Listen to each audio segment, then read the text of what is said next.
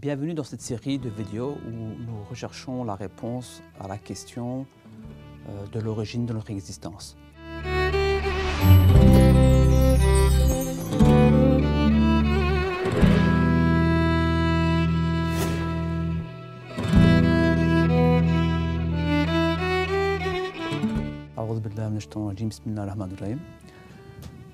Euh, après avoir introduit le, traité de nature de Bediüzzaman Said Nursi, euh, lors des vidéos précédentes, nous avons également introduit la méthodologie qui va être suivie par euh, Oustad euh, concernant donc, la démonstration par l'absurde, où quatre options sont, dressées, quatre options dont il n'y a pas d'autres.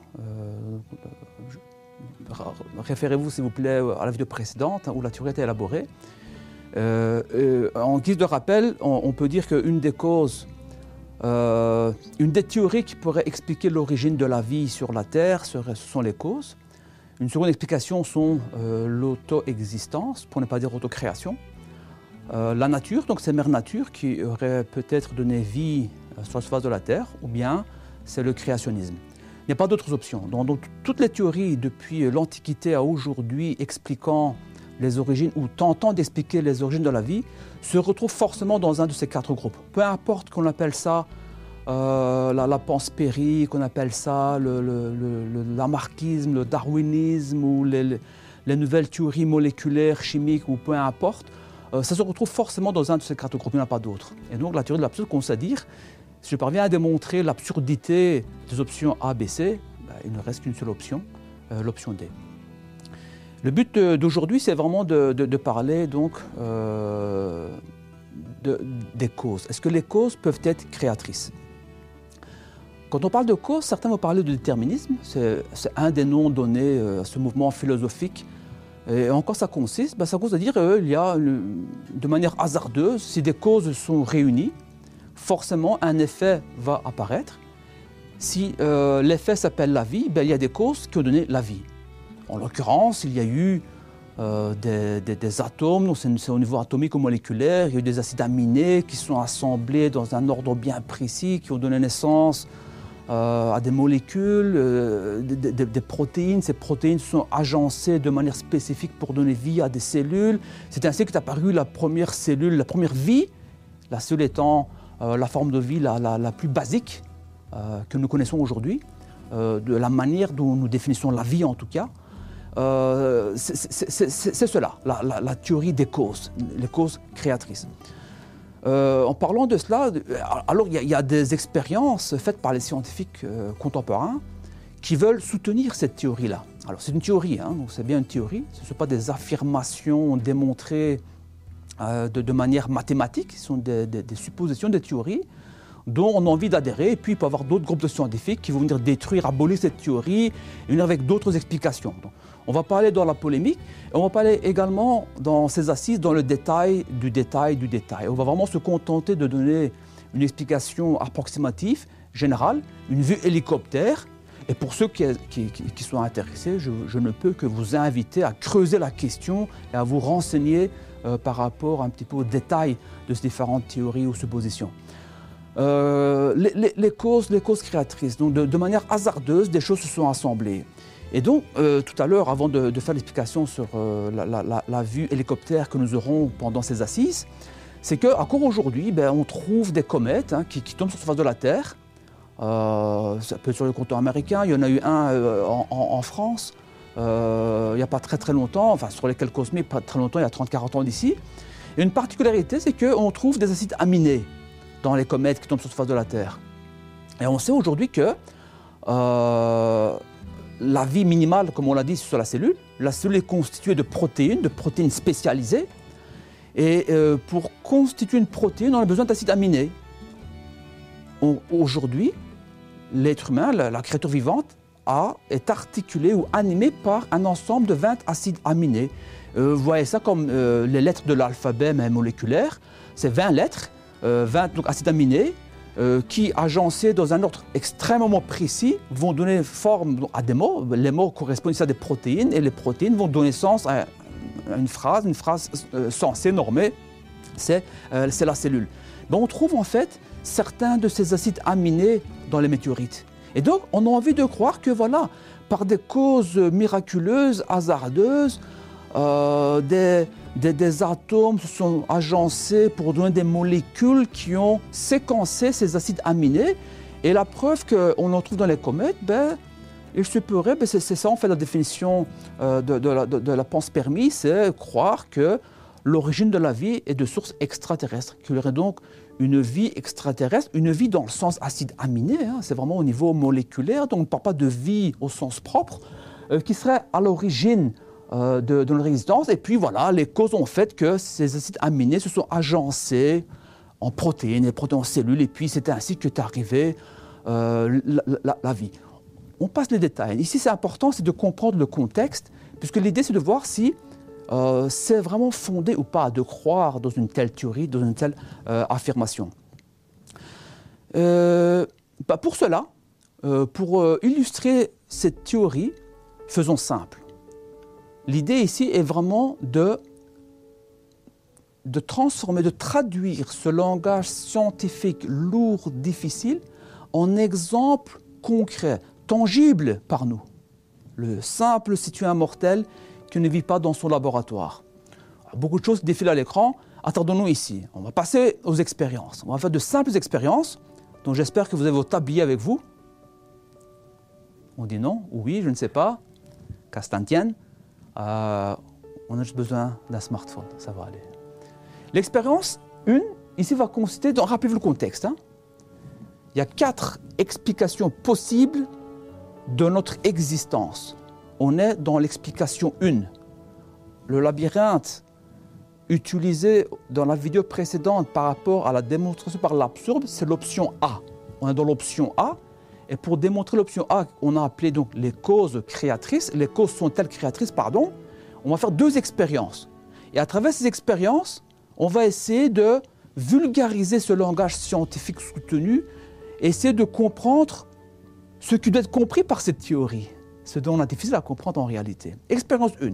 On prend notre, smartphone, on, est tous équipés de notre smartphone, et je vous invite à prêter le smartphone à quelqu'un qui est juste assis à côté de vous, euh, un membre de la famille, un ami, peu importe, un collègue, euh, je ne sais pas où vous êtes, mais en tout cas pas vous. Et vous ne voyez pas euh, l'écran de votre smartphone. Et votre ami vous demandez de changer le template de votre clavier, parce que votre clavier, je suppose que vous le connaissez par cœur. Donc on est en train de reproduire de, mettre, de, mettre en scène une situation hasardeuse où des causes vont interagir et on va voir le résultat que ça donne. Ouais? Donc l'idée est, vous avez un clavier, votre ami, votre ami, votre épouse, je ne sais pas, votre conjoint, conjointe va changer le modèle du clavier, d'accord? Et puis le clavier, on vous le met sous le nez, mais vous ne le voyez pas. Donc, et avec votre index, je vous invite à taper votre prénom. Donc ici, les causes hasardeuses sont d'un côté un clavier dont vous ne connaissez pas, donc c'est une cause. La seconde cause, c'est votre index qui doit heurter une partie de l'écran de votre smartphone et en résultat, il doit avoir votre prénom. Alors vous allez dire, quel rapport avec ce que je viens d'expliquer? Ben oui, euh, puisque le déterminisme souhaite expliquer l'apparition de la vie avec des atomes qui sont organisés de manière hasardeuse, donc de cause à effet. Et quelles sont les causes que les atomes se sont assemblés? Ben, Il y a des, des, forces électromagnétiques, des forces nucléaires qui sont déclenchées au niveau atomique. Je vous invite à voir euh, des vidéos sur Internet ou de, vous documenter comment est-ce que euh, le quark s'est transformé en neutron, en proton, euh, en atomes, comment est-ce que les électrons commencent à graviter autour de cela, avec les températures qui chutaient, moins de force thermique au niveau atomique, subatomique. Donc c'est cela en fait. Donc il y a des causes, il y a des lois.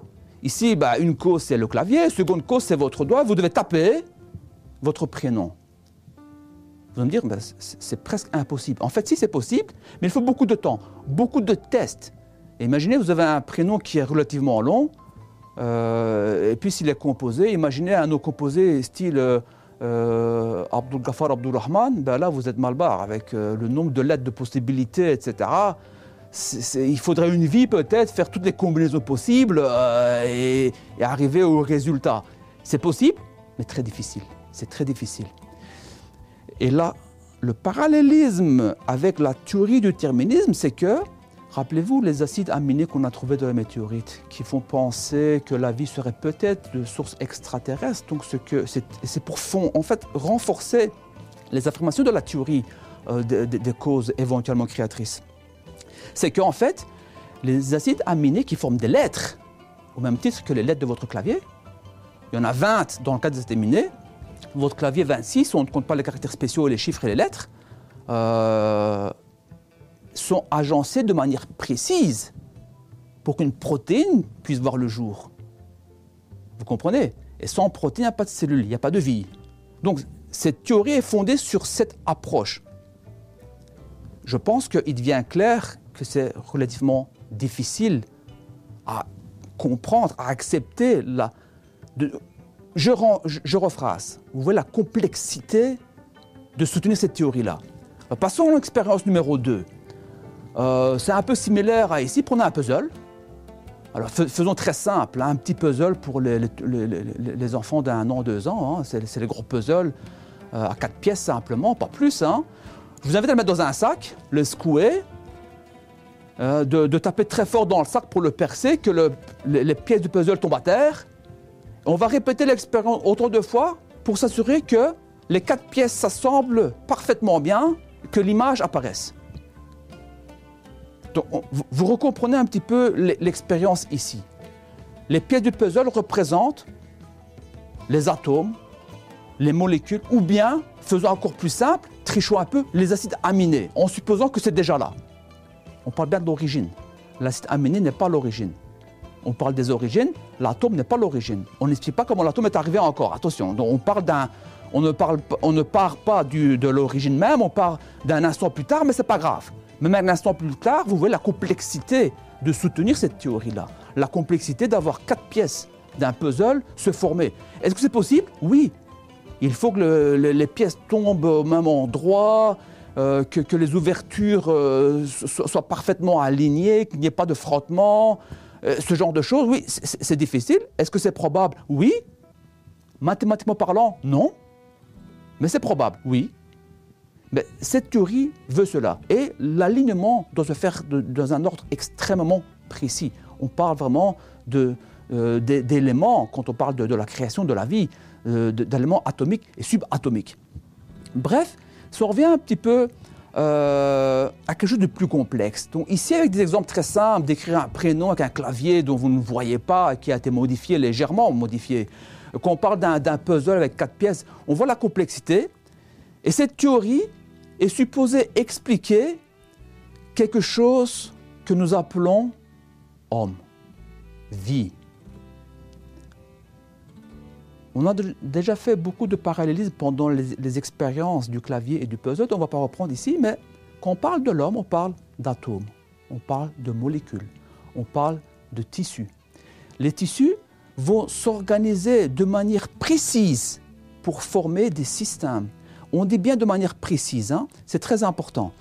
Euh, pour qu'un organe, donc un organe s'appelle un œil, un poumon, une main, un vaisseau sanguin, comme c'est illustré sur l'image ici, un organe, pour qu'il se forme, il a besoin de tissus spécialisés. Pour qu'un tissu se forme, il faut des molécules spécialisées. Il faut des cellules spécialisées, pardon. Si les cellules ne sont pas spécialisées, un tissu ne, sera pas, euh, ne verra pas le jour. Et quand le tissu est là, il doit également être spécialisé pour que l'organe voit le jour. Tout ça demande euh, des tissus qui vont s'assembler dans un même but. Et ceux-là vont assurer un rôle précis. C'est des mots-clés. Un même but, un rôle précis. Si on n'a pas cela, l'organe n'apparaît pas. En fait, la vie n'apparaît pas. L'être humain n'apparaît pas. Et il y a des chiffres qui sont mentionnés ici, on ne va pas trop s'y attarder, je vous invite à les lire. Euh, le clavier, il y avait donc 26 lettres, si c'est un clavier euh, français. Euh, au niveau moléculaire, si on suppose qu'un acide est une lettre, il y a 20 lettres. Au niveau atomique, on parle de 7 milliards de milliards de milliards d'atomes. Donc 7 milliards, vous voyez les chiffres en rouge. Hein. Il, y a, 27 zéros. 7 milliards de milliards de milliards de milliards d'atomes qui doivent s'assembler dans un ordre précis pour former des molécules. Euh, ces molécules vont une cellule. Une cellule, c'est 20 microns. C'est quoi le micron? Ben, Monsieur Google vous répondra. Une molécule, on en a quelqu'un qui a, qui a ma morphologie, 176 000 milliards de molécules. Quelqu'un ma morphologie a 100 000 milliards euh, de cellules dans son corps. Et tout cela doit être agencé. Alors, la complexité d'avoir un puzzle, quatre pièces assemblées, par rapport à la complexité d'avoir des milliards et des milliards de pièces assemblées dans un ordre spécifique, sans plan, sans plan, par eux-mêmes, par une succession de causes hasardeuses, il est clair que ça devient très très très difficile à comprendre. Parce qu'ici, tout est organisé. Si ce n'est pas organisé, la vie n'existe pas. Et on n'a parlé que de l'homme avec ces chiffres-là. Est-ce que l'homme à lui seul peut vivre? Je dois manger. On n'a pas parlé du règne animal. Je dois encore manger. On n'a pas parlé de la faune et de la flore. Je dois respirer. On n'a pas parlé du ciel, des astres, des étoiles, de l'univers en fait, avec ces milliards et des milliards et des milliards et des milliards euh, d'astres, d'étoiles. Donc au niveau atomique, subatomique, on arrive à des chiffres que sur une échelle mathématique, c'est improbable, ce qui signifie zéro. Donc, peut-on conclure que l'option A est un cul-de-sac à l'image du labyrinthe sphérique qu'on a vu pendant la séance précédente? Je pense que oui. Cette vidéo était un peu longue, je m'en excuse, ça devait être un peu plus court. Le sujet était un peu délicat, difficile à introduire. Euh, je vous demande euh, de, liker, de, de, ne pas oublier également de commenter, de vous abonner à la chaine. On se retrouve pour la suite des événements.